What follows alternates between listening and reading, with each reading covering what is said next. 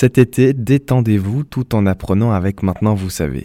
Index UV, nos bras, poux de mer, tout au long de la semaine, Maintenant Vous Savez rediffuse des épisodes sur les concepts, pratiques et expressions qui entourent la période estivale. Bonne écoute. Qu'est-ce que le no bras? Merci d'avoir posé la question. Porter des soutiens-gorge pour maintenir les seins nous semble nécessaire depuis l'adolescence. Pourtant, le soutif pourrait s'avérer inutile, voire dangereux. Face à ce constat, des femmes revendiquent le no-bras, en français pas de soutien-gorge. Un genre de féminisme du quotidien qui ne passe pas auprès de tout le monde. En avez-vous assez de ces bretelles de soutien-gorge qui dépassent?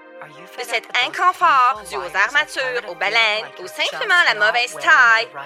Le soutien-gorge est inventé à la fin du 19e siècle et vient révolutionner le quotidien des femmes en remplaçant le corset. Depuis, ce sous-vêtement est devenu un indispensable, un genre de rituel du passage de la vie de jeune fille à la vie de jeune femme. Il a beaucoup évolué à travers les années, le modèle standard des années 2000 étant souvent rembourré pour donner l'impression d'un sein rond et haut. Aujourd'hui, sortir de chez soi sans soutien-gorge, ce serait un peu comme sortir de chez soi sans culotte. En même temps, ça se comprend, ça permet de soutenir les seins, de les garder fermes, c'est pour le confort des femmes. À vrai dire, les rares études sur le sujet tendent plutôt à prouver le contraire. Le site freetheboobies.fr explique que les soutiens-gorge affaiblissent les ligaments de Cooper, qui sont les suspensions naturelles de la poitrine. Ah oui, c'est un cercle vicieux en fait. On a besoin des soutiens-gorge à cause des soutiens-gorge. Le professeur Jean-Denis Rouillon va encore plus loin. Il affirme que ces sous-vêtements seraient mauvais pour la santé car ils compriment les tissus et gênent la circulation sanguine et lymphatique. Des études notent même une corrélation entre port prolongé du soutien-gorge et cancer du sein. Face à ce constat, la réponse des femmes, c'est le no-bras qui promeut le confort et la liberté, mais aussi l'acceptation de toutes les poitrines, sans chercher à faire paraître plus sexy. Le mouvement gagne en popularité, des défilés de mode à Rihanna, en passant évidemment par les influenceuses. Hello tout le monde, aujourd'hui je suis trop contente de vous retrouver dans cette vidéo pour vous parler un peu du no-bras.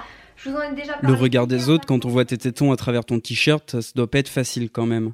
C'est vrai que les partisanes du no-bras doivent souvent faire face aux remarques désagréables dans la rue ou dans l'entourage. Certaines mettent même en danger leur vie professionnelle. C'est le cas de Christine Hachel, une serveuse canadienne licenciée en 2018 car son employeur considérait que le no-bras était un non-respect du code vestimentaire du club dans lequel elle travaillait. Ces réactions posent la question de l'hypersexualisation des seins. Pourquoi les mamelons auraient un caractère sexuel, érotique chez les femmes et pas chez les hommes? Le no-bras combat cette sexualisation.